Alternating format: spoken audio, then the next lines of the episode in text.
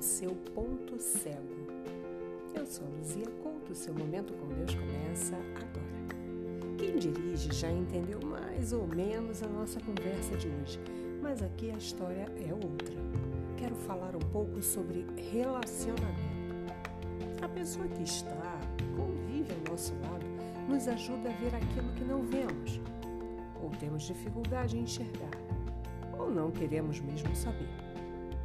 Sei, não é nada agradável recebermos críticas, sermos julgados por aquilo que às vezes nem consideramos errado, pois é uma atitude tão natural da nossa parte que nem percebemos que muitas das vezes ferimos a quem nos ama.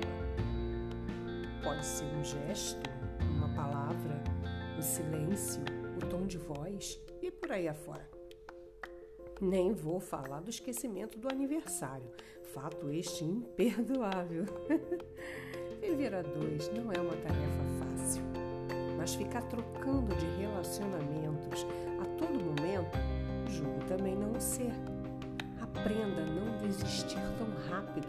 Todos nós temos falhas. Seja maduro. Fale, mas ouça quando chegar a sua vez. Não encare sempre como uma crítica, uma afronta uma forma saudável de amor, de ajudar você.